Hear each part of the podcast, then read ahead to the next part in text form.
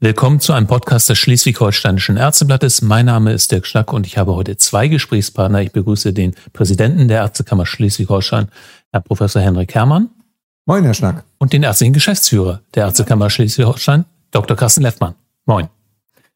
Wir kommen gerade aus einer Runde mit wichtigen Vertretern der schleswig-holsteinischen Ärzteschaft. Neben Ihnen beiden waren die Vorstandschefin der Kassenärztlichen Vereinigung Schleswig-Holstein, Frau Dr. Monika Schlifke, und der Vorsitzende des Hausärzteverbandes, Dr. Thomas Maurer, dabei, zusammen mit zwei wichtigen Wissenschaftlern, Dr. Äh, Professor Jan Rupp aus der Uniklinik Lübeck und Professor Helmut Fickenscher aus der Uni in Kiel. Herr Professor Herrmann, warum haben wir diese Runde einberufen? Wir haben diese Runde einberufen, weil wir zunehmend mit dem Thema Corona-Pandemie und ärztliche Profession zu tun haben. Insofern, dass wir auf der einen Seite Kolleginnen und Kollegen haben, die die Corona-Pandemie vollkommen leugnen, die uns anschreiben, was äh, für Maßnahmen getroffen werden, die vollkommen sinnlos sind, wie eine Mund-Nasen-Bedeckung, die Therapien äh, befürworten, die bar jeglicher äh, wissenschaftlicher Evidenz sind. Und ähm, die auch insgesamt die Corona-Pandemie in Frage stellen als kleine Grippe nach Motto, daran stirbt gar keiner, das ist etwas vollkommen harmloses. Auf der anderen Seite haben wir aber auch Kolleginnen und Kollegen, die zum Beispiel Patienten, die ohne Mund-Nasen-Bedeckung in ihre Praxis kommen, wieder nach äh, draußen schicken und sagen, wir behandeln euch nicht, ihr habt keine Mund-Nasen-Bedeckung auf. Das ist die gesamte Bandbreite. Und hier sind wir als Ärztekammer gefragt, Stellung zu beziehen, Position zu beziehen.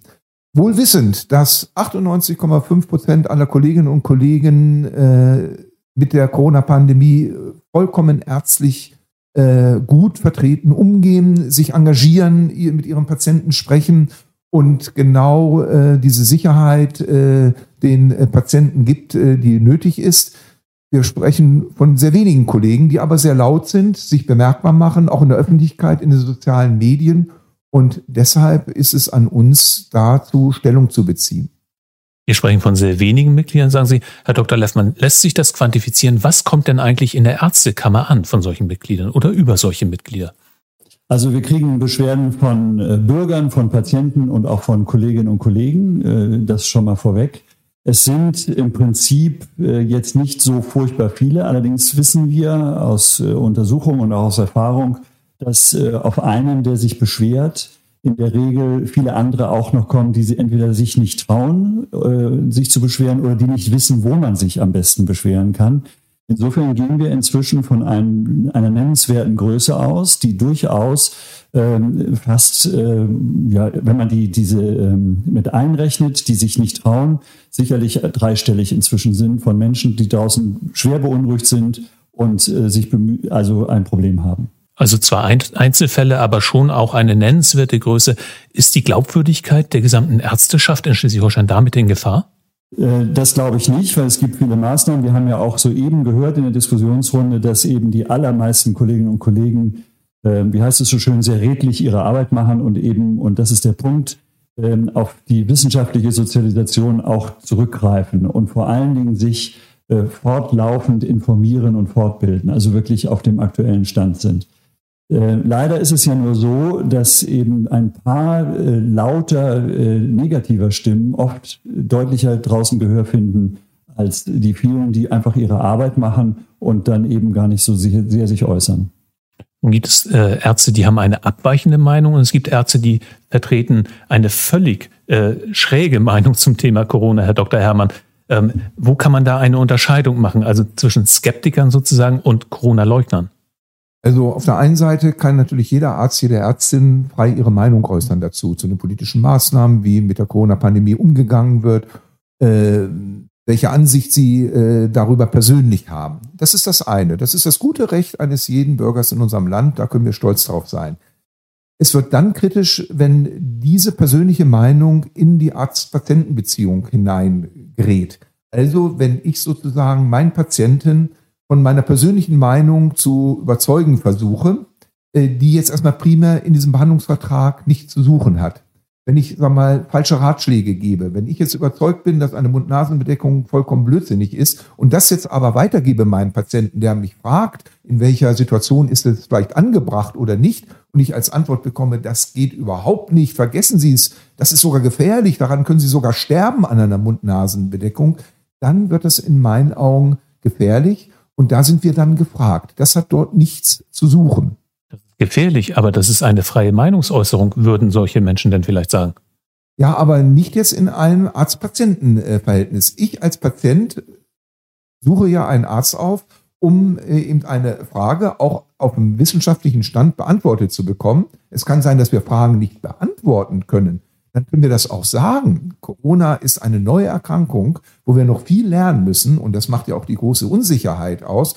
Und wenn ich jetzt vermeintliches Wissen als Faktum nehme und das so weiter transportiere, dann äh, ist das nicht etwas, was unserer ärztlichen Profession ansteht. Da kann ich gut sagen, ich bin da skeptisch, weil noch die äh, Belege fehlen oder so, aber nicht sagen, das ist gefährlich, daran kannst du versterben, äh, weil du eine CO2-Vergiftung äh, bekommst. Das ist auch nicht bewiesen. Und das muss man schon fein auseinanderhalten äh, weil natürlich uns jemand gegenüber sitzt, der schon davon ausgeht, dass eine Ärztin, ein Arzt ihn dem aktuellen Stand der Wissenschaft entsprechend berät. Also um das nochmal klarzustellen, keinem Arzt wird seine freie Meinungsäußerung untersagt, aber als Arzt unterliegt er einer bestimmten Sorgfaltspflicht in seiner Meinungsäußerung. Sehr richtig. Das ist Aufgabe unserer ärztlichen Profession. Das ist auch in unserer Berufsordnung hinterlegt, in unseren Kodizes und muss fein säuberlich voneinander getrennt werden. Auch wenn das vielleicht manchmal schwerfällt, aber das ist unser professioneller Auftrag. Deshalb sprechen wir nicht von einem ärztlichen Job oder so, sondern von einer Profession. Und äh, diese Grundlagen gilt es auch in solchen Extremsituationen wie jetzt die Corona-Pandemie äh, zu behalten. Wohl wissen, dass das für alle eine sehr anstrengende Zeit ist, dass das viele Nebenwirkungen hat, äh, neben der rein medizinischen auch soziale Auswirkungen, psychologische Auswirkungen auf die Betroffenen, auf die Menschen, auf die Bürger. Umso wichtiger ist, dass wir hier im Arztkontakt wirklich auf unsere ärztlichen Grundwerte Wert legen. Und was kann eine Kammer dabei tun, Dr. Leffmann? Also eins ist ganz sicherlich informieren. Ähm, das tun wir durch Fortbildung und so weiter in unserer Bildungseinrichtung. Wir haben in Schleswig-Holstein äh, ja breit diskutiert mit allen äh, Verbänden und auch mit dem Ministerium, ob es Sinn ergibt in der Pandemiesituation, dass jeder diese Informationen, die jetzt zuhauf auf uns äh, niederprasseln, äh, nochmal selbst durchdenkt und dann äh, äh, veröffentlicht. Haben wir uns dagegen entschieden. Ähm, es wurde ganz klar gesagt, idealerweise in Krisenlagen kommt die Information aus einer Quelle. Da haben wir uns dann gehalten. Und alle, die bei uns auf die Homepage gucken, werden finden, dass wir mit den relevanten, äh, verlässlichen, glaubwürdigen Quellen in der Bundesrepublik verbunden haben. Äh, das ist die Informationssache. Und dann auch, wie der Präsident sagt, äh, die wirklich aberrannten Kolleginnen und Kollegen, es mögen wirklich sehr wenige sein, müsste man tatsächlich und tun wir auch berufsrechtlich anfassen, um es mal so salopp auszudrücken. Das heißt, äh, recherchieren, nachgehen, Fragen stellen, vielleicht unangenehme Fragen stellen und gucken, ob das berufsrechtsrelevant ist. Das wird in einigen Fällen so sein. In anderen wird es äh, auf nicht mehr hinauslaufen können als eine Rüge oder wie immer man das nennt. Wie weit könnte eine Kammer da theoretisch gehen? Die ganze Bandbreite des Rechtsstaates steht uns im Prinzip zur Verfügung. Äh, die Kammer selbst kann ähm, durch den Vorstand ähm, Geldstrafen äh, verhängen, ähm, Mahnworte sozusagen sprechen, äh, die Kollegen äh, an die ärztliche äh, Grundethik daran erinnern damit.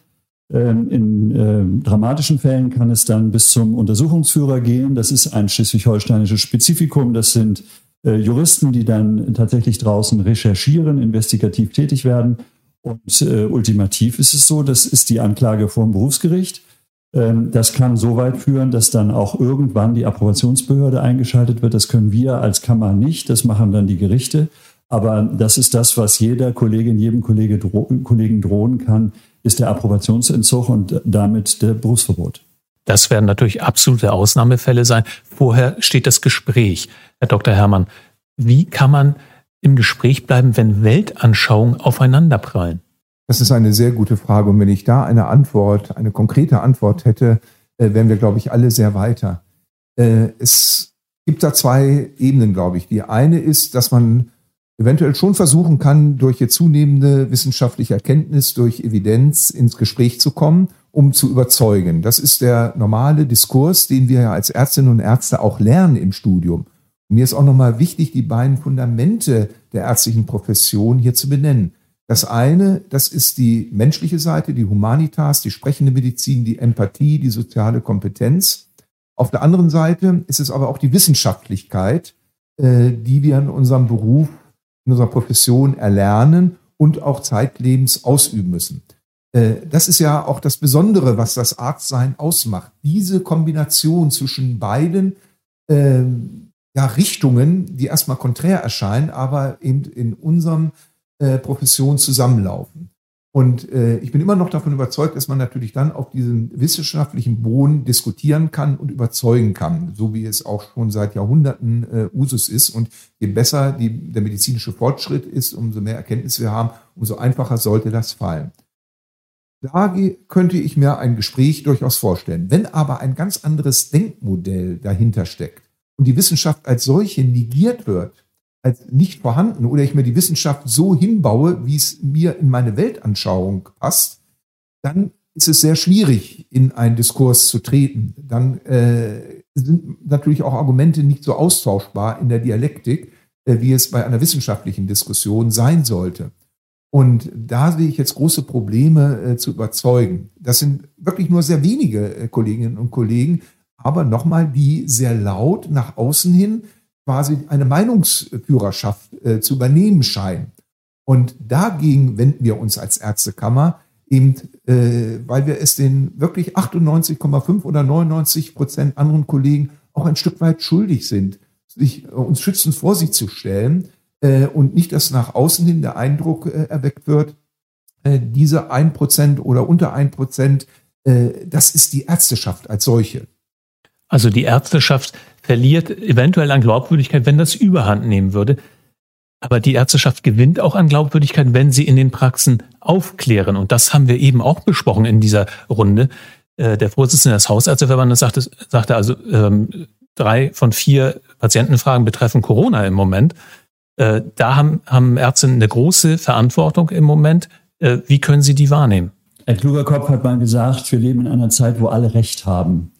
Das kommt einem sehr sperrig vor, wenn man mal kurz drüber nachdenkt. Dann weiß man, glaube ich, was gemeint ist. Man findet heute tatsächlich im Internet, ähm, in den vielen Medien, die heute zur Verfügung stehen, glaube ich, wirklich Argumente für alles. Das ist auch das, was die Kollegen draußen umtreibt. Das wird ähm, manchmal kritisiert, in den meisten Fällen aber auch sehr positiv gesehen. Die Patienten kommen heute informierter ähm, und wollen dann tatsächlich noch spezifische Fragen beantwortet haben. Ähm, und das, äh, da bauen wir im Moment komplett drauf, dass die Kolleginnen und Kollegen sich weitgehend selbst informieren müssen. Äh, die Quellen dazu habe ich genannt. Ähm, und das passiert auch.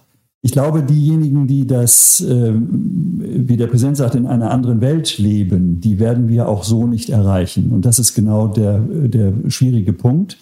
Wenn uns das zu Ohren kommt, dann wird es dort wahrscheinlich äh, mit Gesprächen und in Fortbildung und Informationen gar nicht, gar nicht weitergehen.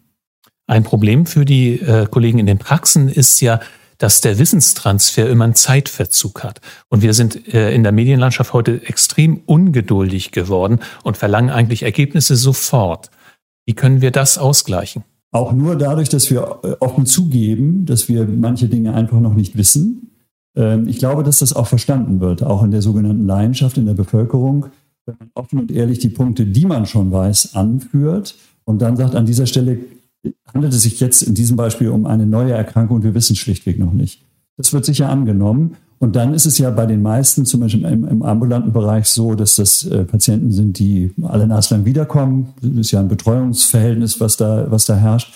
Und dann kann man das wirklich konstruktiv aufbauen, glaube ich, auch über die Zeit. Und dann, glaube ich, spielen eine Woche, 14 Tage Wissensverzug auch keine Rolle mehr. Ja? Weil so bedrohlich jetzt bis hinter Deich bei uns im Land ist es ja im Moment nicht, glücklicherweise, ähm, sodass diese Zeit immer sein sollte.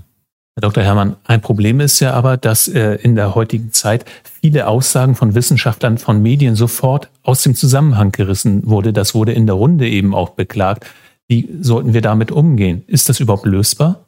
Es ist lösbar, indem ich transparent und ehrlich äh, kommuniziere. eben das, was wir jetzt wissen, wirklich äh, weitergeben. Ähm, dass das natürlich eventuell mal anders ausgelegt wird, das äh, wissen wir. Dann kann man ja auch äh, durchaus im nächsten Interview äh, das korrigieren und sagen, so habe ich das gar nicht gesagt. Ähm, ich glaube, das ist die offene äh, Informationsgesellschaft, in der wir leben.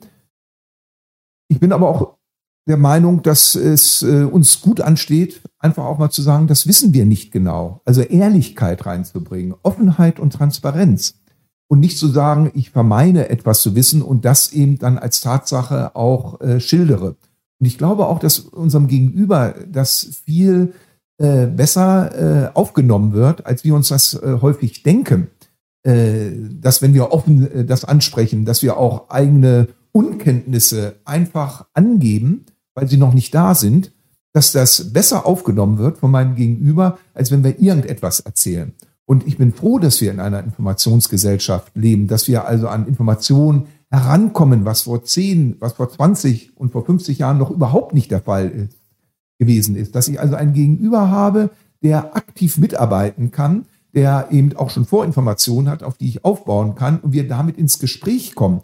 Das wird manchmal als eine Erschwernis angesehen. Ich sehe das als eine deutliche Erleichterung ein. Was ein Problem sein kann, ist die Zeit, dass ein Hausarzt vielleicht nicht genügend Zeit hat, ausführlich mit einem Patienten zu reden.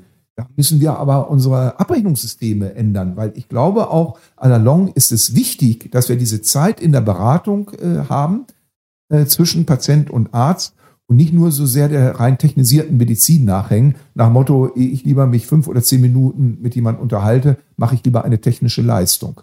Sie haben gesagt, die Patienten, die würden das durchaus verzeihen, wenn ein Arzt mal sagt, das weiß ich gar nicht, also mein letzter Stand war so und so.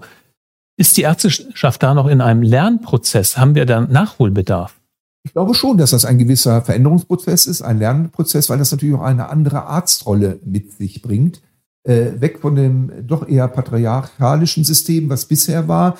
Ich bin Arzt, ich weiß, wo es lang geht und sag dir Bescheid, wie es für dich geht äh, zu einem eher partnerschaftlichen äh, Verhältnis, so dass also äh, mein Gegenüber, mein Patient sozusagen aktiv Mitarbeitender auch wird, äh, dass ich ihn mehr mit reinnehme in auch eine, eine Entscheidungsfindung und auch eben in eine Beratungssituation, weil der Bedarf einfach mehr wird, je größer der medizinische Fortschritt auch wird. Und das kann natürlich eine Ärztin, ein Arzt nicht alles sofort abrufbar äh, haben. Gerade die Corona-Pandemie zeigt ja, dass täglich neue Erkenntnisse kommen und die muss ich natürlich auch erstmal verarbeiten können. Und ich habe ja noch hunderte andere Krankheitsbilder, wo sich auch schnell etwas ändert. Äh, die Verdopplungszeit des medizinischen Wissens ist äh, phänomenal und eigentlich nicht mehr schaffbar.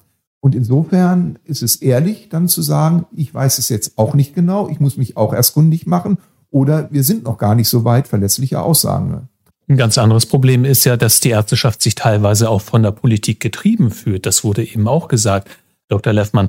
Welche Rolle spielt die Politik und könnte die Politik ein bisschen Druck rausnehmen aus Sicht der Ärzteschaft? Wenn ich jetzt Ja sage, bleibt das ja quasi ohne Effekt, weil die Politik auch glücklicherweise sich äh, eigene Informationsquellen äh, holt und schafft. Und äh, ich glaube, das ist in einem freien Land auch richtig so. Ähm, es gibt darüber hinaus, dass man kann es nennen, wie man will, böse Stimmen nennen es Sensationsbewusstsein der Öffentlichkeit was eben auch bedient werden muss. Das ist ja völlig klar, da sind wir uns alle im Klaren. Kluge Ärztinnen und Ärzte ähm, wagen sich äh, mit Patienten nur so weit raus äh, in Gebiete, die sie genau beherrschen und wo sie sicher sind. Und wenn das nicht der Fall ist, dann ist es auch möglich, tatsächlich mal bestimmte Dinge entweder zu verschieben oder sogar abzulehnen. Und das ist eigentlich das Grundprinzip äh, des Vertrauens, äh, was wir auch als Kammer, die wir für die Weiterbildung zuständig sind, ähm, immer, immer äh, voranstellen. Ja?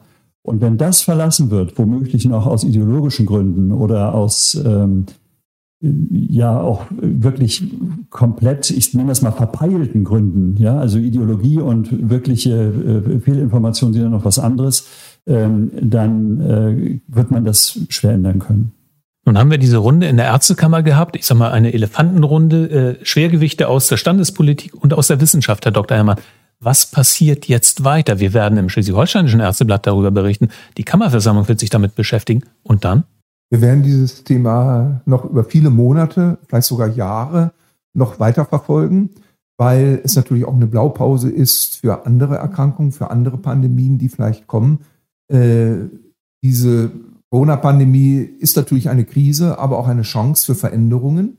Äh, nochmal eine Neujustierung von verschiedenen Dingen, auch in unserem Gesundheitswesen, auch vielleicht für unsere ärztliche Profession, genau diese Lernprozesse, die wir jetzt vielleicht äh, ein wenig schmerzhaft erleben, äh, weiter äh, fortzuführen. Und äh, das ist auch mir ein ganz besonderes Anliegen, nochmal wirklich die ärztliche Profession als solches zu definieren dadurch, äh, wozu auch die Grenzen gehören. Und ich glaube, wir haben äh, manchmal auch jetzt in den letzten Jahren verlernt, Grenzen zu sehen, äh, wo wir einfach noch nicht wissen, äh, ähm, wo wir äh, unsicher sind äh, auch aus dem Gefühl heraus, wir beherrschen eigentlich alles. Und dieses kleine Virus zeigt uns auf einmal, äh, ähnlich wie 1983 das HIV-Virus, dass es eben doch nicht so ist, dass es immer noch wieder Überraschungen gibt, vor denen wir dann erstmal staunend stehen.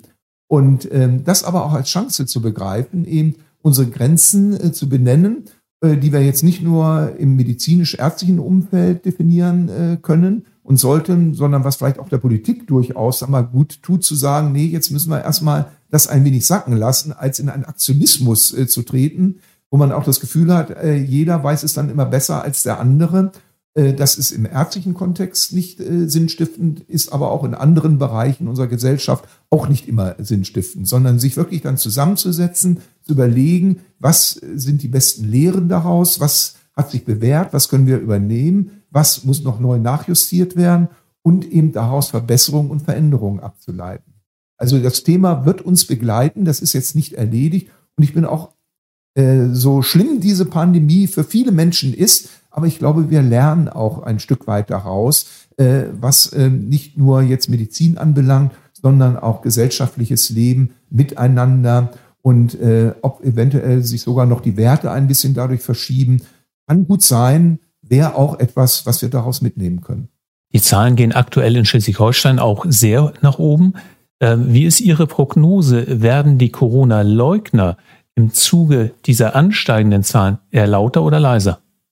Ich würde mir natürlich sehr freuen, dass sie leiser werden, möchte aber, dass es eher äh, lauter äh, werden wird, weil natürlich mit äh, weiteren Regelungen zu rechnen sind, äh, um äh, eben die jetzt im Sommer doch wieder gewonnene Freiheit ein Stück weit einzugrenzen, wenn man jetzt die Risikogebiete sieht, äh, dass es jetzt wieder schwierig ist, nach Berlin zu fahren äh, und so weiter, sind das natürlich Einschränkungen meiner persönlichen Freiheit, die ich in den letzten 50, 60 Jahren äh, und darüber hinaus nicht erlebt habe in der Bundesrepublik Deutschland. Und das tut natürlich weh und ist natürlich auch ein Nährboden äh, dafür. Ähm, umso wichtiger ist, dass wir mit unseren Möglichkeiten dagegen argumentieren, ähm, einfach Stellung beziehen und sagen, ja, es ist jetzt schlimm, wir müssen durch.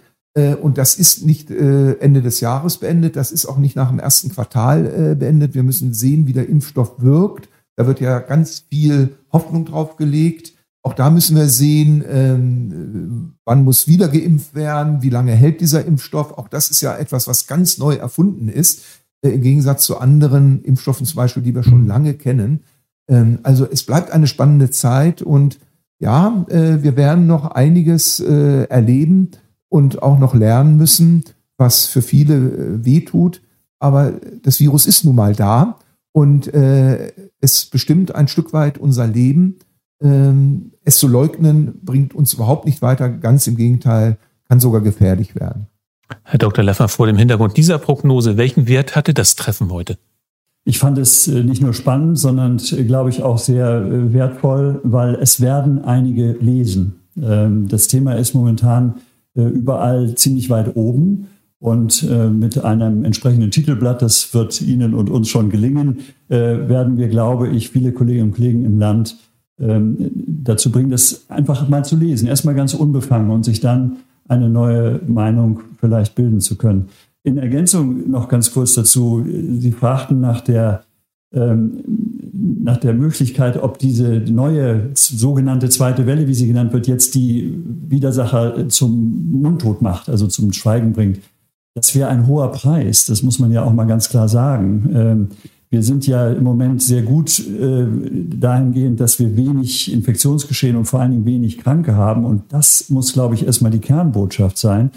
Es fuchst einen ja so, äh, dass das so schwer verstanden wird draußen, äh, dass diese niedrigen Zahlen eben ein Erfolg auch vieler Maßnahmen einfach sind und dass das dann tatsächlich nicht verfängt.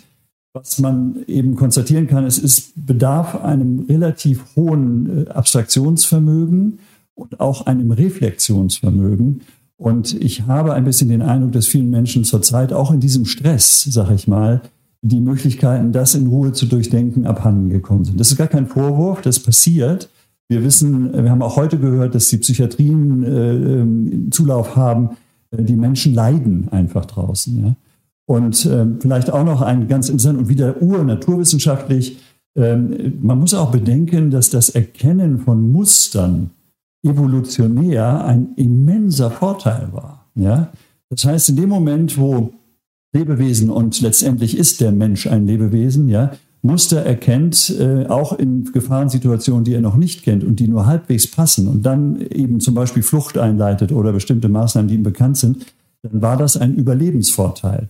Was ich sagen will, ist, dass man tatsächlich auch ein bisschen Mensch als Mensch akademisch eben über diese biologische Hürde einmal rüberspringen muss. Und das ist eigentlich, wird bei Ärztinnen und Ärzten vorausgesetzt. Ich übernehme diese Einordnung der zwar steigenden, aber doch immer noch verhältnismäßig niedrigen Zahlen in Deutschland und in Schleswig-Holstein besonders als Schlusswort und sage an dieser Stelle vielen Dank an Sie beide. Vielen Dank, Herr Schnack. Ich danke, vielen Dank. Das war ein Podcast des Schleswig-Holsteinischen Ärzteblattes. Vielen Dank fürs Zuhören. Bis zum nächsten Mal.